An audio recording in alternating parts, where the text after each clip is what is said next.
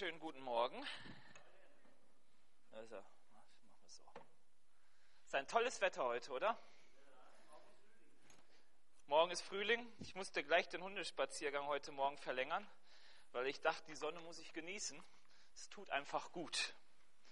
Ich denke, vorstellen muss ich mich nicht mehr. Ihr kennt mich ja. Funktioniert das? Klappig? Okay, super. Wir schreiben das Jahr 55 nach Christus. Also knappe 2000 Jahre ist es her. Da merkte ein Mann so Mitte, Ende der 50, wer ist hier so Mitte, Ende 50? Okay, so in eurem Alter, er merkte, dass er arbeitslos wird. Anders als vielleicht manch ein Bundestrainer äh, oder ein, manch ein Trainer einer Fußballmannschaft heutzutage, nicht weil er so unfähig war und irgendwie seine Arbeit nicht richtig machte, sondern weil er seine Arbeit so gut gemacht hat, dass er merkt, es ist irgendwie nichts mehr zu tun. Er muss sich woanders hin orientieren. Und er suchte sich eine neue Aufgabe und dachte, im Westen des römischen Reiches kann man noch viel machen. Und er wusste, dass für die Aufgabe, die er suchte, und er Unterstützung braucht, Hilfe braucht. Und er suchte sich eine Gemeinde, die ihm helfen konnte. Nun gab es damals ja kein E-Mail und kein Facebook und keine Post und was weiß ich nicht. Alles ging ein bisschen langsamer, aber Briefe gab es, ganz normale. Und so schrieb er einen Brief an eine Gemeinde, die er selber so nicht kannte oder ihn nicht kannte, persönlich, die er versuchte für seine neue Aufgabe zu gewinnen, damit sie ihn unterstützt. Und er stellt sich in diesem Brief vor, stellt seine Arbeit vor und fasst eigentlich alles zusammen, was sein Leben ausmacht und was ihm wichtig ist.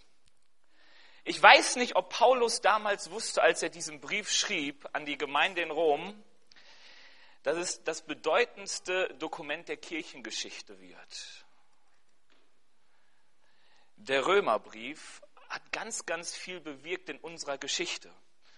Man denke ganz bekannt Martin Luther, der aufgrund des Römerbriefes sagte, irgendwas stimmt hier nicht. Wieso muss ich meine Seele freikaufen? Das steht doch allein aus Gnade, allein aus Glaube, nur das Wort. Was soll das ganze andere drumherum? Und er las den Römerbrief Kapitel 1 und sagte, wir müssen was verändern. Irgendwie ist da was verloren gegangen. Vor Martin Luther gab es einen Augustinus, ein ganz, ganz bekannter Kirchenlehrer, ich finde nicht alles gut, was er gesagt hat, aber er hat entscheidend das Christentum geprägt, bis heute, ganz besonders auch in die katholische Kirche hinein. Und dieser bekehrte sich, als er schon Bischof war, passiert, ähm, er bekehrte sich, als er den Römerbrief las und las irgendwie Essen und Trinken ist nicht alles. Weil er war so mehr so der Partyhengst, so ein bisschen. Und er las es und merkte, oh, irgendwas und hatte ein Bekehrungserlebnis aufgrund des Römerbriefes, den er las. Karl Barth, Anfang des 20. Jahrhunderts, ist nicht ganz so bekannt, aber er hat etwas in der Theologie geprägt. Und zwar hat er gesagt, es wird Zeit, dass wir Menschen, wenn wir das Wort Gottes lesen und nicht verstehen, nicht das Wort Gottes zurechtbiegen, sondern uns unter das Wort Gottes stellen und sagen, dann verstehe ich es nicht, aber das Wort Gottes hat das letzte Wort. Hat eine ganz wichtige Richtung hineingebracht in die Theologie. Und viele andere könnte man noch erwähnen, die kenne ich aber nicht, deren Leben verändert wurden, weil sie den Römerbrief lasen. Und heute geht es mir um diesen Römerbrief, und zwar um den Anfang, den sogenannten Briefkopf Römer 1, Vers 1 bis 7. Wer schon mal ein Vorstellungs, äh, ne, ne, ne, nicht Vorstellungs, eine Bewerbung geschrieben hat, der weiß, das Komplizierte ist immer das Wesentliche möglichst kurz zusammenzufassen. Und genau das versucht Paulus in den ersten sieben Versen. Er versucht eigentlich alles, was auch hinterher noch in den Römerbrief kommt und was so ihn bewegt und was ihm wichtig ist, innerhalb von sieben Versen zusammenzufassen. Und dementsprechend kompliziert klingt es vielleicht am Anfang, aber wir können das ja mal zusammen lesen und ihr könnt es mitlesen da oben. Da heißt es in Römer 1, 1 bis 7. Ich glaube, das ist die Einheitsübersetzung, falls das jemand interessiert. bevor man irgendwie eines Plagiates irgendwie beschuldigt wird oder so. Da heißt es, Paulus, Knecht Christi Jesu, berufen zum Apostel, auserwählt, das Evangelium Gottes zu verkünden, das er durch seine Propheten im Voraus verheißen hat in den heiligen Schriften. Das Evangelium von seinem Sohn, der dem Fleisch nach geboren ist als Nachkomme Davids, der dem Geist der Heiligkeit nach eingesetzt ist als Sohn Gottes in Macht seit der Auferstehung von den Toten, das Evangelium von Jesus Christus, unserem Herrn durch ihn haben wir Gnade und Apostelamt empfangen, um in seinem Namen alle Heiden zum Gehorsam des Glaubens zu führen. Zu ihnen gehört auch ihr, die ihr von Jesus Christus berufen seid. An alle in Rom, die von Gott geliebt sind, die berufenen Heiligen, Gnade sei mit euch und Frieden von Gott, unserem Vater und dem Herrn Jesus Christus. Amen. Ich habe die Predigt mal genannt, drei wesentliche Säulen im Leben des Paulus. Ich finde das schön, dass es im Lobpreisteam so viele Dreibeine gibt. Ein Dreibein gibt es deswegen, weil es Stabilität gibt. Tut man ein Dreibein weg, dann ist es ein Problem. Also sollte man nicht machen. Aber auf drei Beinen kann man gut stehen. Auf zwei auch, aber so, andere Sachen halt sowas. Steht gut auf drei Seilen. Drei Säulen, die unerschütterlich sein sollten in unserem Leben, damit unser Leben Bestand hat als Christ. Damit unser Leben nicht ins Wanken gerät. Wir mussten ja leider wieder in letzter Woche feststellen, dass es so wichtig ist, dass man stabil baut und ein stabiles Fundament hat. Also ich, ich muss sagen, das mit Japan bewegt mich immer sehr, wenn ich das höre und lese und, und angucke und ich sehe die Bilder und kann es irgendwie gar nicht fassen, selbst wenn ich die Bilder sehe und sogar Videos sehe und ich denke, kann ja irgendwie nicht sein, was passiert da? Wenn plötzlich alles, was man sich aufgebaut hat, ins Wanken gerät und zusammenbricht und man dann sich fragt, welche Sachen habe ich noch, die mich tragen, die nicht ins Wanken geraten sind. Und heute geht es um so drei Säulen, die für uns als Christen wesentlich sind, die für Paulus wesentlich waren. Und diese drei nennt er schon ganz am Anfang dieses Briefes. Die erste Säule habe ich mal genannt, sei ein Sklave Jesu. Wenn wir die Briefe des Paulus lesen, dann merken wir immer, er fängt ganz oft an, ich Paulus, Sklave Christi oder Knecht Christi oder Diener Christi. Ich weiß gar nicht gerade, wie es hier heißt. Alles dasselbe. Das Grundwort ist Sklave. Wenn man es netter ausdrückt, sagt man Knecht oder Diener. Aber eigentlich, da steht Dulos. Was ist ein Sklave? Haben wir ja heutzutage normalerweise nicht mehr. Manche bedauern es, manche sind froh drüber. Ich habe mal das so eingeteilt in der Definition nach Rechten und Pflichten. Ein Sklave hatte interessanterweise Rechte und er hatte auch Pflichten. Das erste, ich fange mal mit den Pflichten an. Ein Sklave lebte, um jemand anders zu dienen. Ein Sklave war immer ein Mensch, der nicht für sich selber lebte, sondern für jemand anders. Er war dafür zuständig, dass das, was der andere von ihm wollte, auch so passierte. Die Aufgabe, die er dabei haben konnte, waren ganz unterschiedlich. Wir sehen zum Beispiel an Josef im Alten Testament, also der Josef, ne, der Josef halt. Der wurde als Sklave verkauft und fing irgendwie ganz unten an. Und sein Herr, der Potiphar, merkte, boah, Josef, alles, was er tut, gelingt ihm, der ist ja richtig fähig. Und das heißt, er setzt ihn über sein ganzes Haus. Er stieg von einem geringen Sklaven, der was weiß ich nicht für Pflichten hatte, den Stall ausmisten, auf zu einem Sklaven, immer noch, der aber über das ganze Haus Vollmachten hatte. Da gab es Unterschiede. Aber seine Pflicht war, für seinen Herrn da zu sein. Also egal, was er tat, all die Ehre schlussendlich und all der Segen, all das Geld, alles, was ins Haus kam, bekam alles Potiphar. Und als dann diese Krise war, aufgrund der Frau von Potiphar, konnte Potiphar auch einfach sagen, gut, jetzt gehst du in den Knast. Obwohl ganz viel, was ich habe, durch deine Arbeit gekommen ist. Griechen mochten keine Sklaven.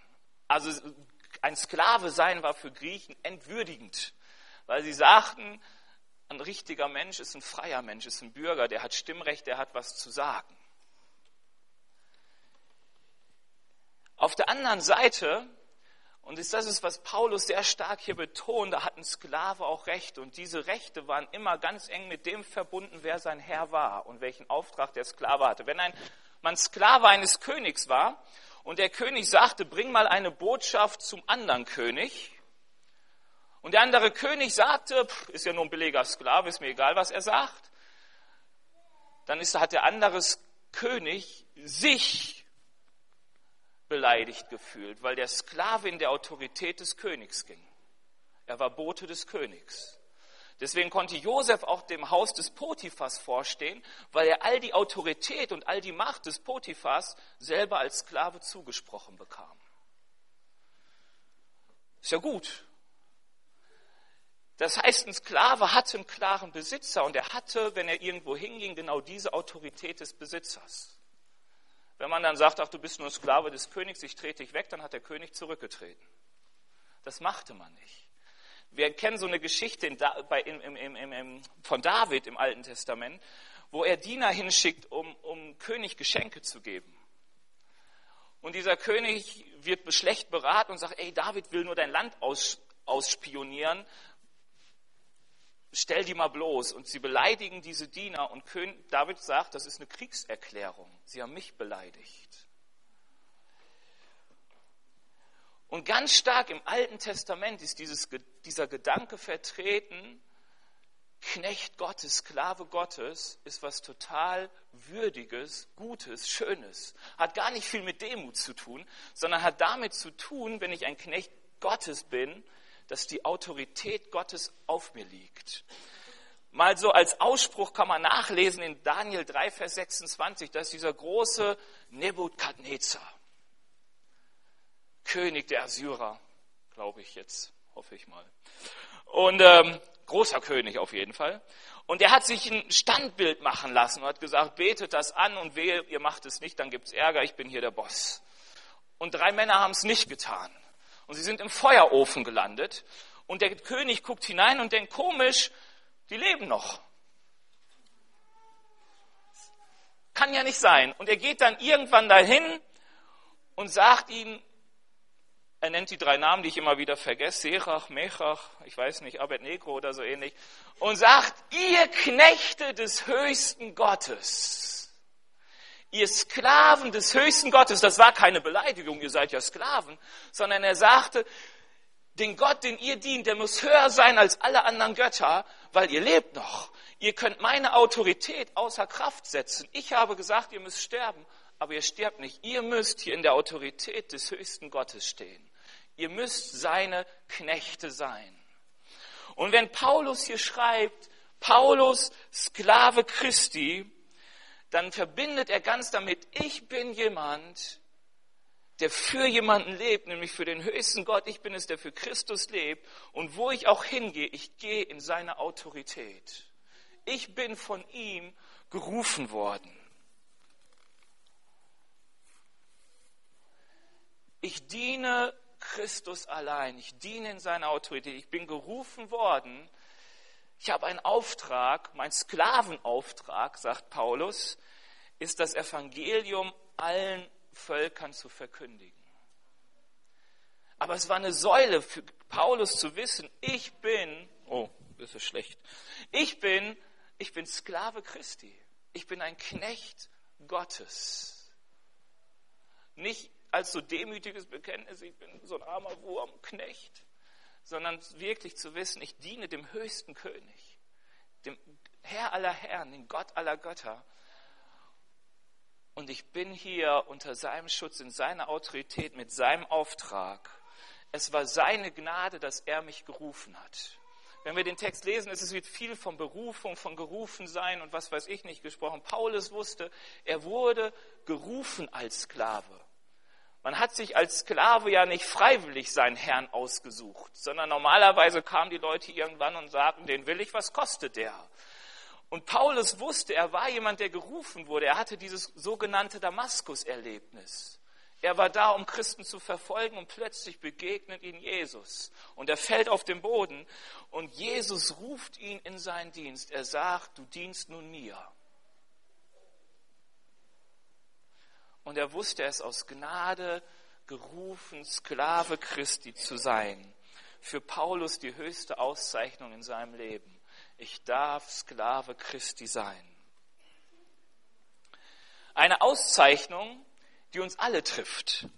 Weil Paulus schreibt in dem letzten oder vorletzten Vers hier, ähm, ich schreibe diesen Brief an den Heiligen, an die Heiligen, an die berufenen Heiligen in Rom. Berufene Heilige in Rom könnte uns auf falsche Gedanken bringen, weil in Rom Heilige sind, aber die sind alle tot. Ja, das ist irgendwie das Krux an der katholischen Kirche. Die sprechen die Leute immer erst dann heilig, wenn sie nicht mehr leben. Schade für die, weil Paulus spricht, ist ja cool. Ähm, Paulus spricht zu Leuten, die leben. Er sagt, ihr in Rom seid berufene Heilige. Was sind denn berufene Heilige? Berufene Heilige sind nichts anderes als Leute, die von dem, der heilig ist, nämlich von Gott gerufen wurden, auch heilig zu sein. Heilig heißt an sich ausgesondert zu sein für etwas. Also Paulus sagt hier, ihr seid von Gott ausgesondert für ihn. Ihr seid da nur für ihn und deshalb seid ihr Heilige, weil er heilig ist. Ich hoffe, das versteht ihr. Ähm, klingt nicht zu kompliziert.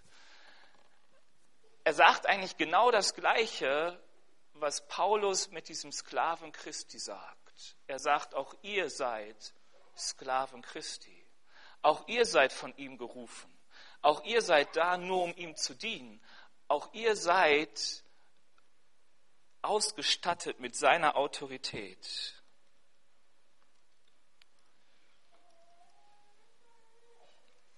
Das ist für Paulus ein echtes Vorrecht. Und es ist etwas, worauf er stolz ist. In Anführungsstrichen. Aber was er sagt, es ist so genial. Ich darf den Höchsten, Allerhöchsten, den Herrn aller Herren, darf ich dienen. Und an uns steht sich so die Frage, was denkst du, wenn du hörst Sklave Christi? Bezeichnest du dich auch als jemand, der sagt, ja, ich bin Sklave Christi und mein Leben ist da, um Gott zu dienen?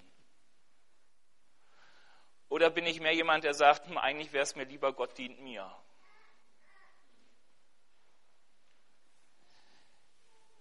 ist so ein ganz wichtiger, auch wenn man dann den Römerbrief weiterliest, die Briefe von Paulus liest, für ihn war es einfach nur wichtig, egal ob es ihm gut geht oder schlecht geht, er wollte leben, damit Christus alle Ehre bekommt, weil er war sein Sklave.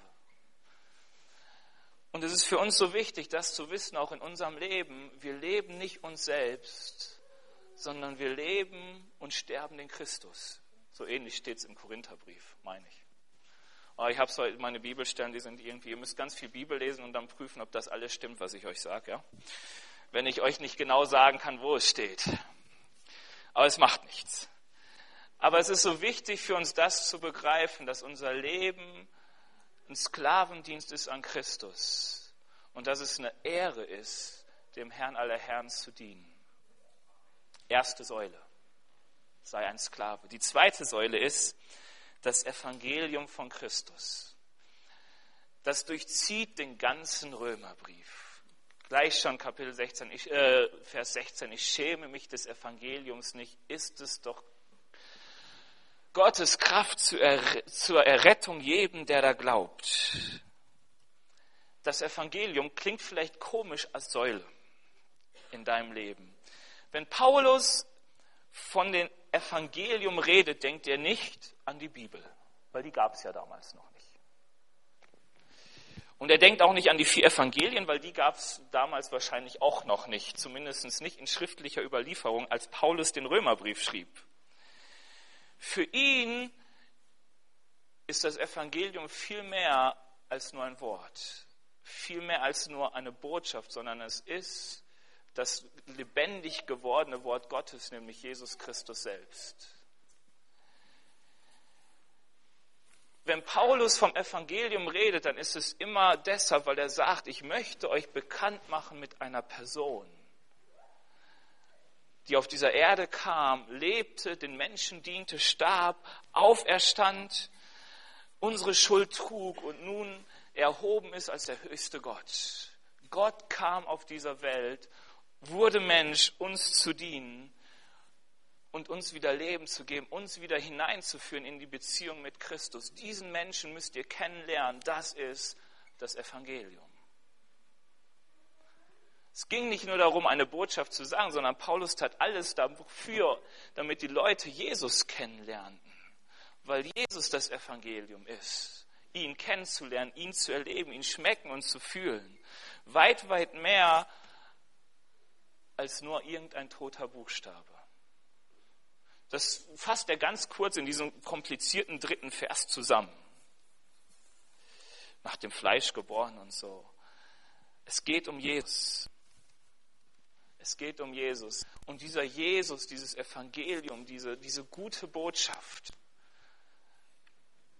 ist Fundament in Paulus Leben, ist treibende Kraft, wo er sagt, mich kann nichts aufhalten. Ich habe jetzt im Osten meinen Auftrag erledigt.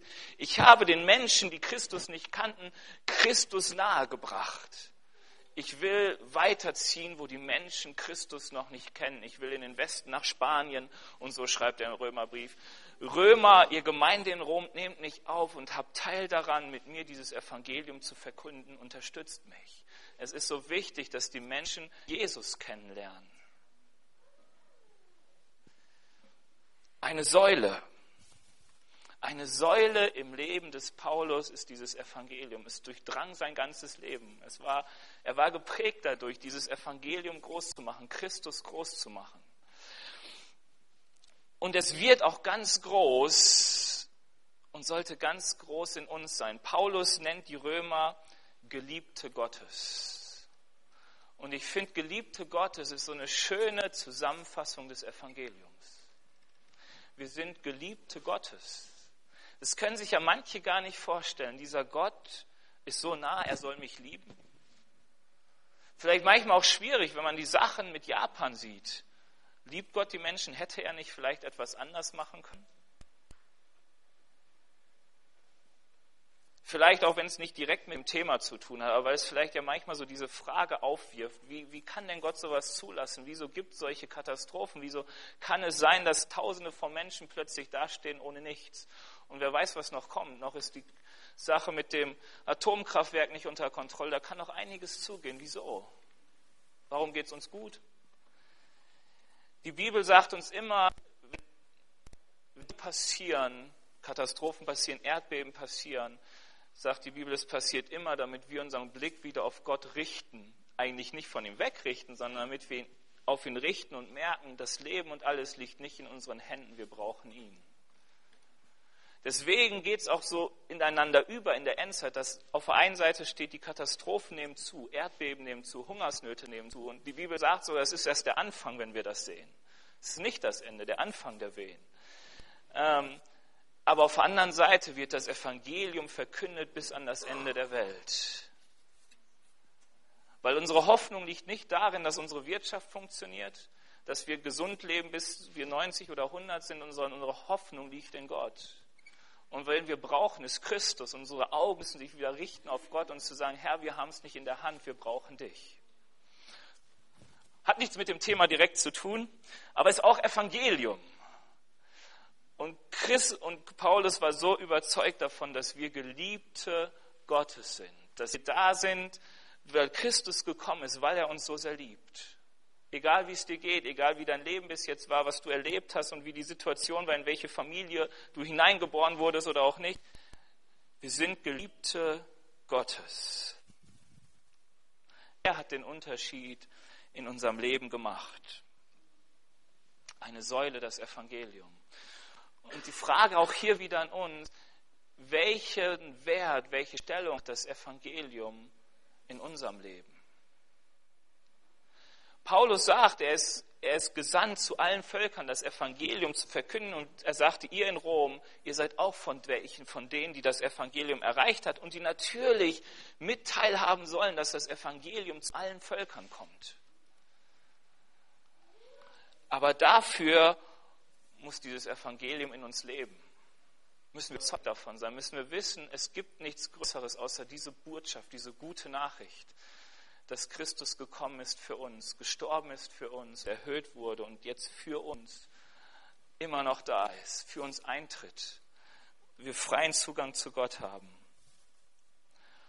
und Verkündiger seiner Botschaft sind. Erste Säule, Paulus wusste, er ist Sklave Christi. Die zweite Säule ist das Evangelium in seinem Leben. Zentrale Bedeutung, zentraler Kern. Dafür lebte er.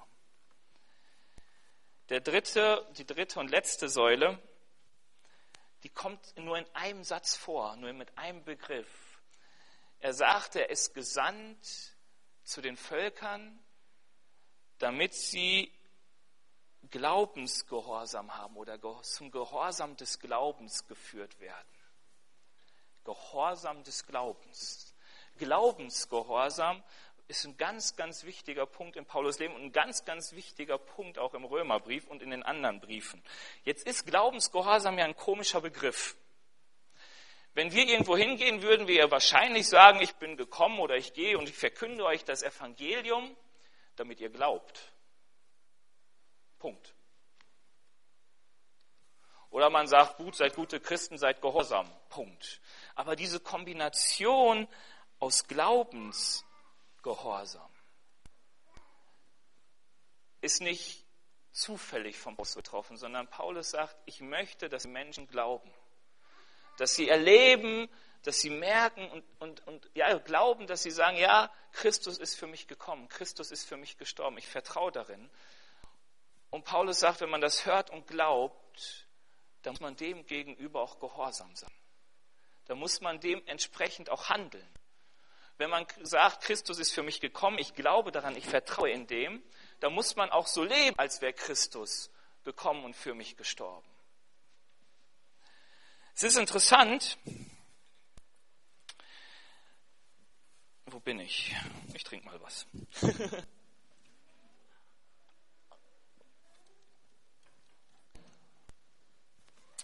Als, als Beispiel mal zum Beispiel der Zachäus. Zachäus, der Söllner. Jesus kommt zu ihm. Zachäus war ein kleiner Mann. Wer kennt das Lied noch aus der Kinderstunde? Wer durfte? Ah, Kinderstunde ist was Tolles, oder? Ich war früher nicht gerne Kind christlicher Eltern, aber mittlerweile schätze ich sehr den Schatz aus der Kinderstunde. Also wenn ihr Kinder habt, schickt sie immer schön in die Kinderstunde und guckt, dass gute Mitarbeiter da sind das ist gut für die Kinder und gut für alle Beteiligten. Zachäus war ein kleiner Mann und zu diesem kleinen Mann kam Jesus. Und er kam in sein Haus. Und Zachäus nahm ihn auf und er sagte dann, ich werde alles an Gewinn und was ich gemacht habe und so in vielfacher Weise erstatten. Da waren zwei Sachen. Er glaubte und er veränderte etwas. Das Interessante ist, dass es im christlichen Bereich oft das eine oder das andere gibt. Also es gibt viele, wenn ich so auf der Straße, gestern erst ein Gespräch gehabt, die Person ist nicht hier gut, äh, ist ja immer wichtig, die mir sagte, ja, sie glaubt schon, aber nicht so radikal wie wir. Die geht, sie geht halt auch in die Kirche, Weihnachten halt. Und ja, Weihnachten halt. Und dann dachte ich, ja, es gibt Leute, die sind so erzogen. Glauben heißt, ich halte es für wahr und das war's. Es hat keine Konsequenz für mein Leben. Erlebt man oft. Man glaubt es halt. Gell? Aber es fehlt eine Seite. Das alleine bringt nichts. Es gibt auch die andere Seite, dass man nur den Gehorsam betont. Man nennt das dann in christlichen Kreisen Gesetzlichkeit, was daraus kommt. Dass man einfach nur sagt, ich muss tun, man muss tun und was, du rauchst noch, geht ja überhaupt nicht, hör sofort damit auf. Ähm, oft gepaart dann auf die Dauer mit Lieblosigkeit, weil man sagt, wenn man so und so nicht ist und nicht ins Bild passt, dann äh, kann das mit dem Glauben alles nicht sein. Ich kenne das. Also gerade ich bin aus christlichem Elternhaus, ich kenne das mit der Gesetzlichkeit. Man wusste, ich wusste viel früher, wie man sich richtig als Christ verhält, bevor ich wusste, was Glauben überhaupt ist. Hab's alles gut gelernt in der Kinderstunde und irgendwann, wenn man denkt, mit Christus ist vielleicht doch nicht so unwichtig und sich dann abgekrampft hat, doch sich richtig zu verhalten, ähm, dann wurde es furchtbar. Dann war da nur der Gehorsam, aber nicht der Glaubensgehorsam. Das war Gesetzlichkeit und es lebte nicht. Es war ein Krampf. Gesetzlichkeit. Aber es gehört zusammen. Erst der Glaube und dann dem Gehorsam gegenüber den Glauben. Man lernt Christus kennen und aufgrund dessen, was man kennenlernt, handelt man. Mal ein ganz billiges Beispiel, eigentlich, eigentlich ist ein teures Beispiel für euch. Der Zehnte. Ähm, wieso gebe ich den Zehnten? Man kann Zehnten geben aus Gehorsam, weil in der Bibel irgendwo steht, bitte gib den zehnten Teil deines Einkommens dem Konsti in die Hand, damit er leben kann. Ja? In die Gemeinde natürlich, aber er lebt ja auch davon. Das ist das Schöne am Beruf, Pastor sein, man lebt von eurem Geld. Steht so in der Bibel, Malachi gibt das Geld. Und du kannst sagen, also ich weiß nicht, wer so den Zehnten gibt, ich gebe den ja auch. Und ich sage mir immer, ich will auch einen Brutto-Segen von Gott empfangen, also gebe ich es vom Bruttolohn. Und wenn man das so immer sieht, was da abgedenkt, dann, boah, ist schon ein guter Betrag. Und man kann da drauf gucken und mit Zähnenknirschen sagen, okay, Herr, ich bin gehorsam. Aber die Bibel sagt, einen fröhlichen Geber hat Gott lieb. Er möchte, dass wir fröhlich sind und trotzdem gehorsam. Und das funktioniert nur, wenn ich vorher glaube, dass Christus mein Versorger ist und mich in allen Dingen versorgen wird. Und wenn ich das weiß, dass Christus mich versorgen wird, dann gebe ich gerne meinen Zehnten, weil ich Christus Versorgung erleben will. Und das erlebe ich ja nicht, wenn ich mein Geld nicht weggebe. Glaubensgehorsam. Ich kann euch nur sagen, falls ihr es noch nicht probiert habt, gebt euer Geld weg und gebt mehr ruhig als den Zehnten. Damit ihr Segen Gottes erlebt. Wenn du sagst, irgendwie, ich habe so wenig Glauben, guter Glaube, sein Glauben zu schulen ist, gib dein Geld weg und erleb mal, wie Christus dich versorgt. Weil ich finde das ganz einfach. Also ich merke immer, Geld kann ich total leicht ausgeben. Es gibt so viele Sachen, die man kaufen kann. Und Geld kann man auch leicht ins Opferkörbchen schmeißen.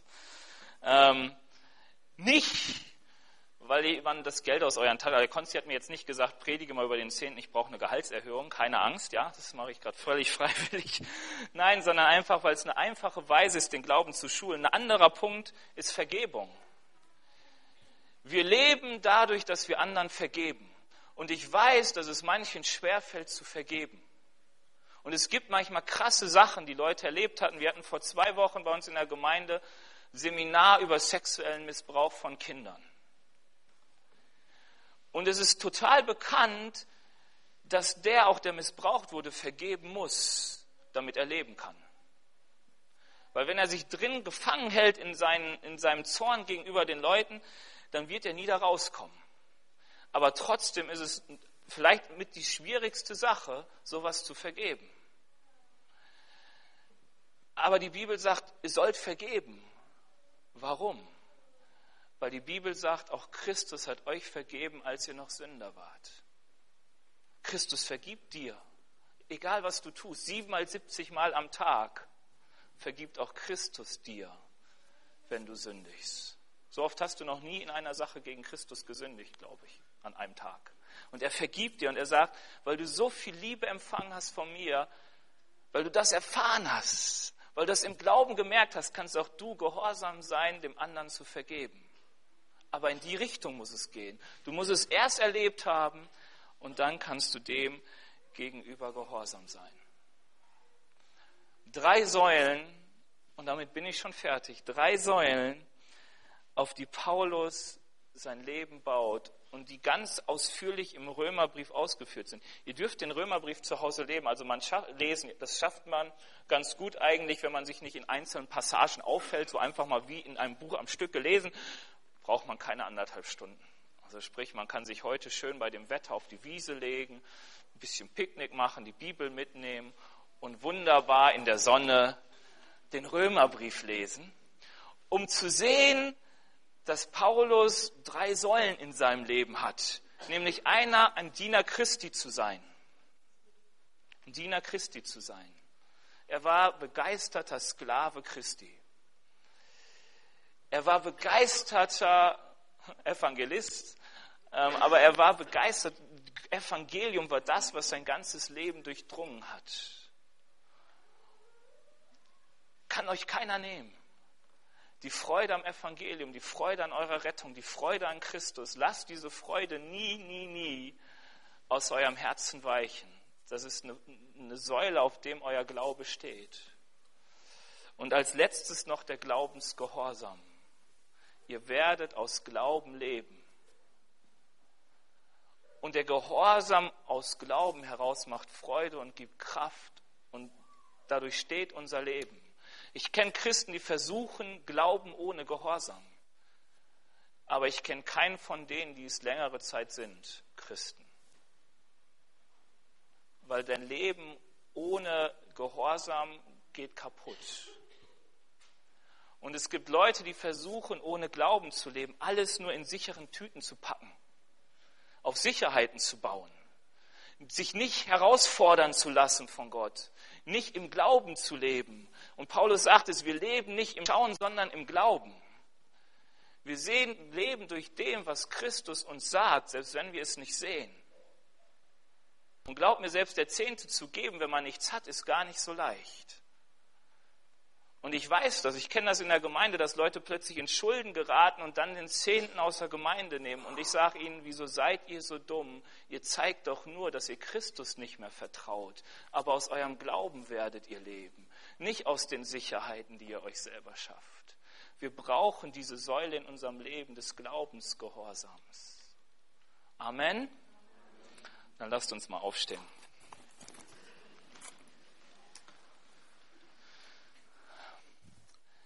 Jesus, ich danke dir dafür, dass wir aus Glauben leben werden, dass wir leben, weil du lebst. Herr Jesus, ich danke dir so echt so unendlich dafür, dass ich dich kennen darf und dass wir als Gemeinde hier sind, weil es dich gibt, dass du uns verbindest. Herr Jesus, dass du unser Fundament im Leben bist, dass du unsere Lebensquelle bist.